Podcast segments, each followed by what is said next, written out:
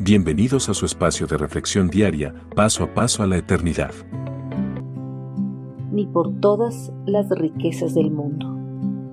En la actualidad se ha hecho común escuchar por los medios de comunicación, tanto digitales como convencionales, noticias acerca de aceptación de sobornos por parte de ministros, gobiernos locales, asambleístas, trabajadores públicos y magistrados de la Corte de Justicia de una nación. Con estos hechos de corrupción en todas las esferas de poder, se ha podido comprobar que los hombres fácilmente cambian sus valores éticos y morales por gratificaciones monetarias para poder satisfacer cada uno de sus caprichos y placeres que les ofrece este mundo.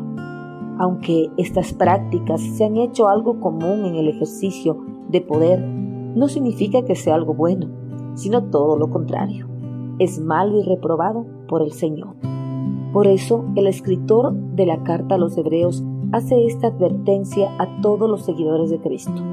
Asegúrense de que ninguno sea inmoral ni profano como Esaú, que cambió sus derechos de primer hijo varón por un simple plato de comida.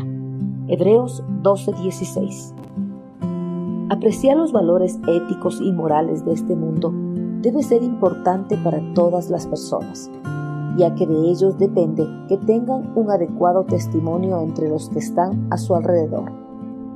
Este aprecio por los valores éticos y morales debe ser mucho más para los seguidores de Cristo, y no solo esos valores, sino todas las normas de convivencia humana que se encuentran en las Sagradas Escrituras, al igual que los mandamientos que le ayudan a mantener una estrecha relación con el Señor.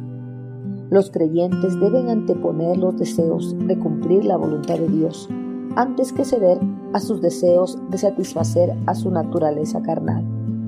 Por eso, de ninguna manera deben aceptar sobornos, ya que al hacerlo habrán despreciado la rectitud e integridad que Dios demanda de todos sus hijos. Al despreciar su rectitud e integridad, el creyente deliberadamente profana la voluntad de Dios tal como Esaú deshonró la voluntad de Dios al vender su primogenitura por un plato de comida. La primogenitura era un valioso privilegio que pertenecía al hijo mayor de una familia. Era valioso porque le daba la gracia de llegar a ser el jefe indiscutible de la familia o tribu y el derecho a una doble porción de la herencia. Esaú, al venderla por un plato de comida, consideró que su primogenitura no tenía nada de valor. Algo similar hacemos nosotros cuando aceptamos algún soborno, porque al hacerlo vendemos por algunas monedas nuestro privilegio de ser hijos de Dios y coherederos con Jesucristo en su reinado eterno.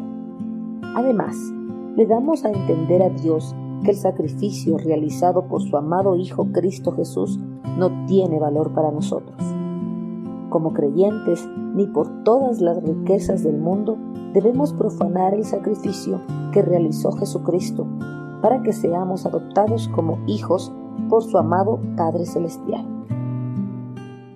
Envíenos sus sugerencias y comentarios a nuestro correo electrónico ministerio.jesusislife.net. Este programa es una producción de Jesus